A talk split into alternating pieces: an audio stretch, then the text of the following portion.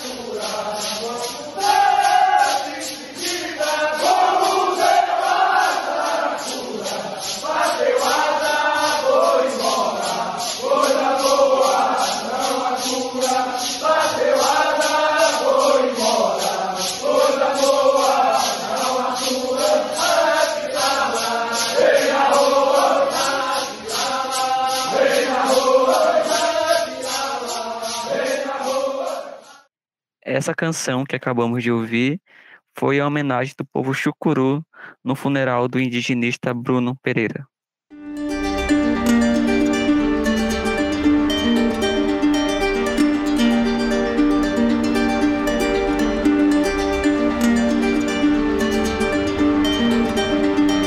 O quanto vale lutar por uma causa? Você estaria disposto a lutar por um mundo melhor?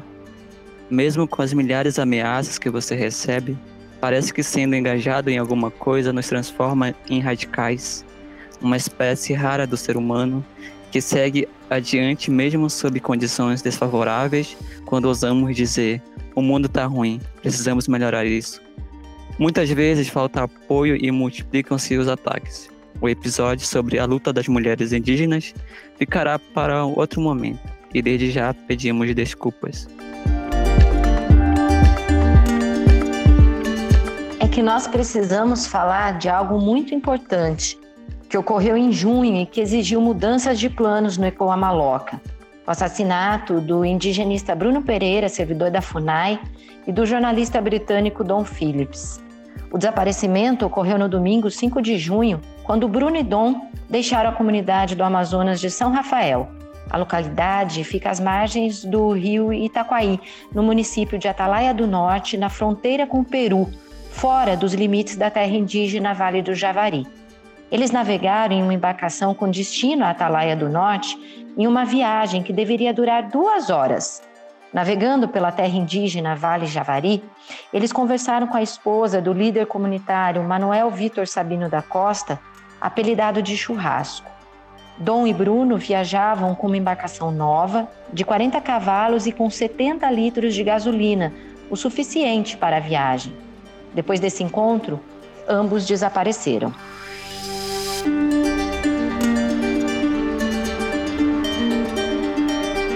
Bruno lutava pelos direitos indígenas. Dom Phillips fazia reportagens sobre o Brasil há mais de 15 anos e estava escrevendo um livro sobre a Amazônia.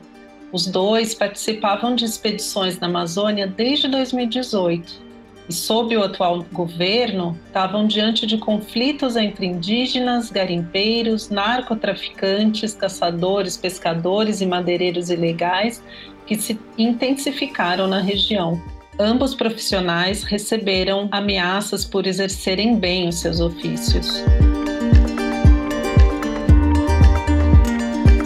Eu sou Denilson Miranda, estudante de pedagogia da Unicamp. Eu, Juliana Sangion, jornalista da Unicamp. Esse é o 11 episódio do Ecoa Maloca. Eu sou Germana Barata, jornalista e pesquisadora da Unicamp.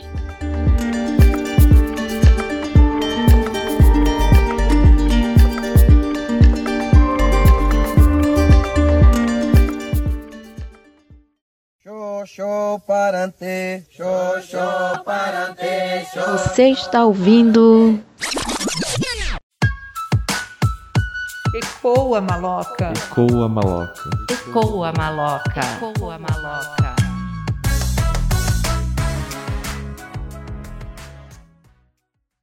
O Brasil está entre os 10 países que mais mata e agride jornalistas no mundo. Apenas em 2021 foram registradas 430 ocorrências, segundo dados da Federação Nacional dos Jornalistas, a FENAGE.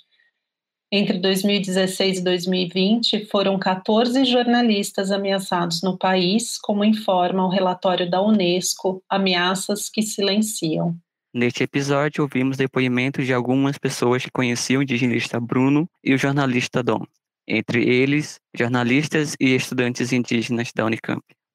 O combate ao tráfico de animais, a fiscalização contra o desmatamento e a pesca ilegal, a proteção dos territórios indígenas e dos recursos naturais estão entre as missões do Instituto Brasileiro do Meio Ambiente e dos Recursos Naturais Renováveis, o IBAMA, que exerce o poder de polícia ambiental, outro órgão-chave para o controle de ilegalidades na região amazônica, e que, como a FUNAI, tem sofrido desmonte, descaso e desmandos no atual governo. Em 2021, um servidor do IBAMA foi removido é, de, do caso que investiga maus tratos a três girafas importadas da África do Sul pelo Brasil em maio deste ano também, outro servidor denunciou sofrer perseguição após denunciar ao Tribunal de Contas da União, o TCU, que a aplicação de multas ambientais pelo órgão estava abaixo da média. Em fevereiro de 2020, agentes do IBAMA foram recebidos a tiros em Rorainópolis, em operação que fiscalizava o desmatamento ilegal. Tem mais, em 2006, o servidor José Santos Cruz foi assassinado após inspeção de ninhos de tartarugas no Baixo Rio Branco, em Caracaraí, Roraima. Em 2019, servidores da FUNAI denunciaram terem sofrido ataques com armas de fogo e um desses ataques resultou também no assassinato do indigenista Maxiel Pereira dos Santos, em Tabatinga. E é sobre esse panorama que o estudante indígena do curso de Geologia da Unicamp, o Ellison, vai falar agora para a gente. Meu nome é Ellison, da etnia Marubo, da terra indígena Vale do Javari. No momento, estou como estudante da Unicamp, cursando o curso de Geologia. Gostaria de falar um pouco sobre o Vale do Javari. O Vale do Javari é considerada a segunda maior terra indígena do Brasil e é habitado por sete diferentes povos, dos quais Marubo, Maioruna, Canamari, Colina, Matiz, Curubo e Chorrondiapá. Os dois últimos recente contatado, além de povos que vivem em isolamento voluntário. A região, mesmo com a existência de frente de proteção etnoambiental, há anos vem sendo sucateado e intensificado pelo atual governo e as ações de fiscalização são feitas de forma esporádica pelo Estado. Com isso, as invasões de pescadores, caçadores e madeireiros têm intensificado com o governo atual. O sucateamento, tanto na parte da infraestrutura como também recursos humanos de órgão indigenista, como a Fundação Nacional do Índio, as ações de fiscalização requerem uma ação conjunta do Estado para não comprometer a biodiversidade e bem-estar da população nela habitam. Eu conversei com o estudante Wellison, que a gente acabou de ouvir, e ele falou sobre a atuação de Bruno e também que as invasões são denunciadas frequentemente pelas organizações indígenas locais e que, portanto, o Estado não pode alegar desconhecimento e teria, sim, obrigação de agir na proteção dos povos do Vale do Javari. Essas invasões são denunciadas frequentemente pela organização indígena local, denominada União dos Povos Indígenas do Vale do Javari, Univaja, ou seja, o Estado possui pleno conhecimento sobre a região, no entanto, cruza os braços. O Bruno Pereira é um servidor da FUNAI, já foi coordenador regional da FUNAI no município de Atalaia do Norte, cumpria seu dever como indigenista, juntamente com seus pares e com pouco recurso que a FUNAI destinava combatia ilícitos ambientais comprometendo sua integridade física por considerar que esses indigenistas e os representantes indígenas são frequentemente ameaçados pelos invasores. As ações de fiscalização contra a invasão na região são realizadas pelos próprios indígenas junto com alguns servidores da FUNAI e sem apoio de outras instituições como o Exército, entre outros. A Secretaria de Comunicação da Unicamp, inclusive, enviou dois jornalistas à região do Javari para acompanhar a situação e produzir uma série de reportagens que está disponível no portal da Unicamp. A repórter Liana Cole e o fotógrafo Antônio Scarpinetti passaram vários dias na região. Liana relata o descaso do poder público com a região. A situação né, de violência, de descaso do poder público ela vem à tona, né, com o desaparecimento do Bruno e do Dom, mas é importante lembrar que é uma situação que não começa hoje, que não vai terminar amanhã. Então, para lembrar de um caso recente, né, em 2019, outro servidor da FUNAI foi assassinado, Maxiel Santos, e até hoje não tem nenhuma resposta para esse crime. Né? O Maxiel, assim como o Bruno, ele também tinha uma atuação bastante proeminente né, na, uh, enfrentando os interesses desses grupos invasores às terras indígenas.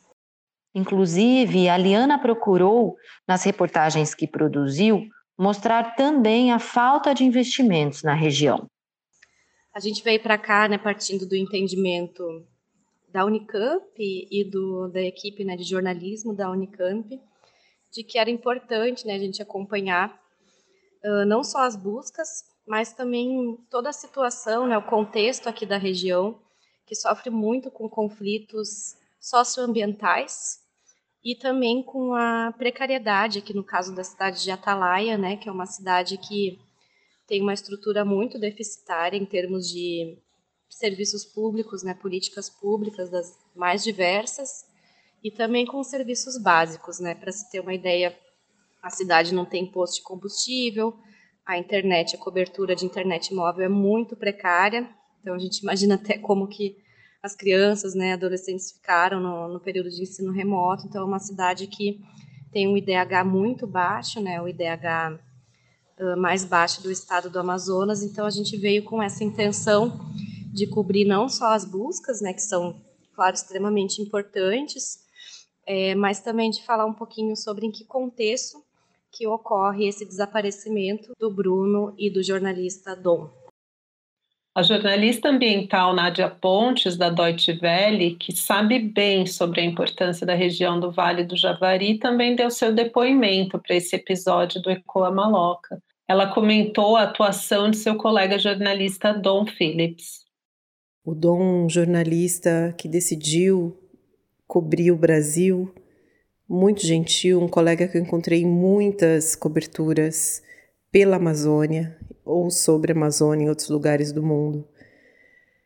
É terrível o, o crime bárbaro hediondo que levou a vida desses dois grandes defensores da Amazônia e dos seus povos e noticiar a importância dos povos da floresta, a importância da floresta a importância da proteção de todo esse ecossistema, de todo o sistema ambiental e das pessoas que estão ali cuidando disso é fundamental e mais urgente do que nunca.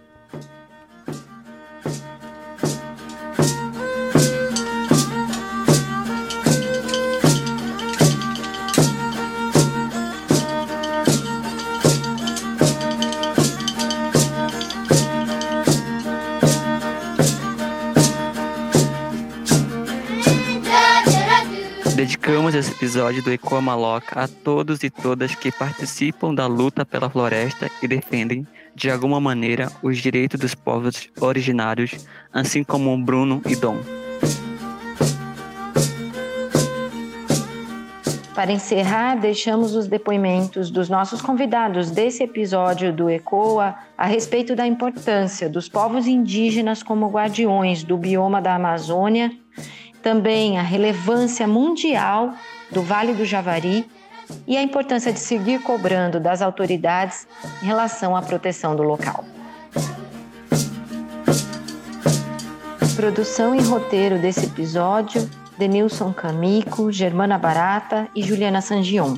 E os convidados desse episódio foram a jornalistas Liana Cole e Nádia Pontes e o estudante indígena da Unicamp, Wellison.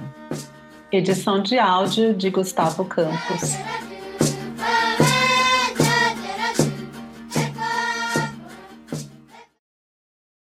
É importante uh, ressaltar que os conflitos eles vão, per vão permanecer, os povos indígenas vão seguir ameaçados aqui no Vale do Javari, assim como são ameaçados né, em todo o Brasil. E é importante que a gente cobre né, do Estado o, o papel que ele tem de fiscalizar, de proteger essas populações e de proteger o ambiente em que elas vivem. Né? A Amazônia é um bioma extremamente importante no Brasil e, como a gente sabe, ela vem sendo degradada, né, desmatada uh, e cada vez mais. Esses povos são os guardiões desse bioma, então eles vivem em sinergia né, com, a, com o ambiente e preservar os direitos deles também é preservar o bioma.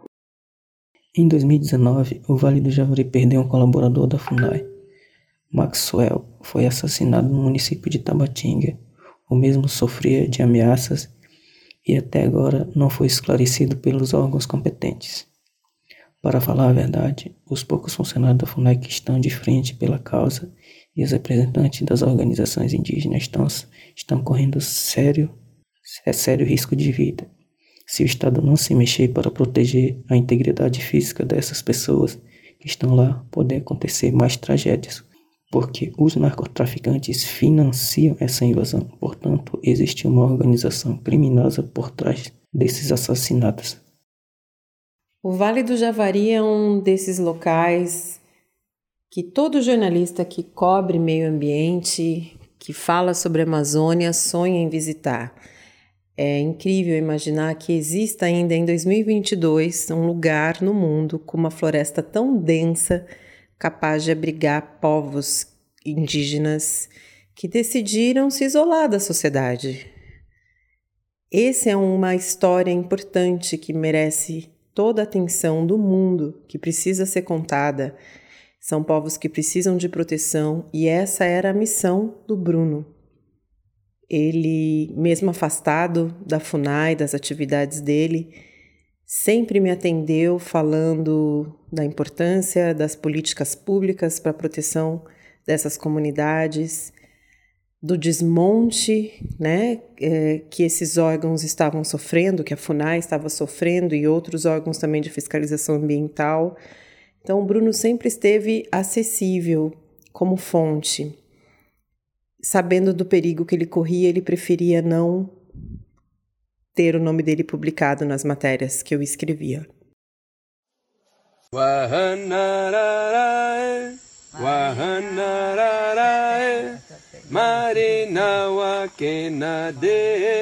Marina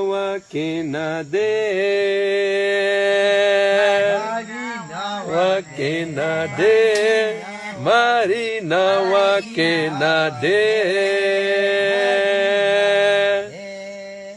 habari ni hazawezane habari ni hazawezane agora hawanararae hawanararae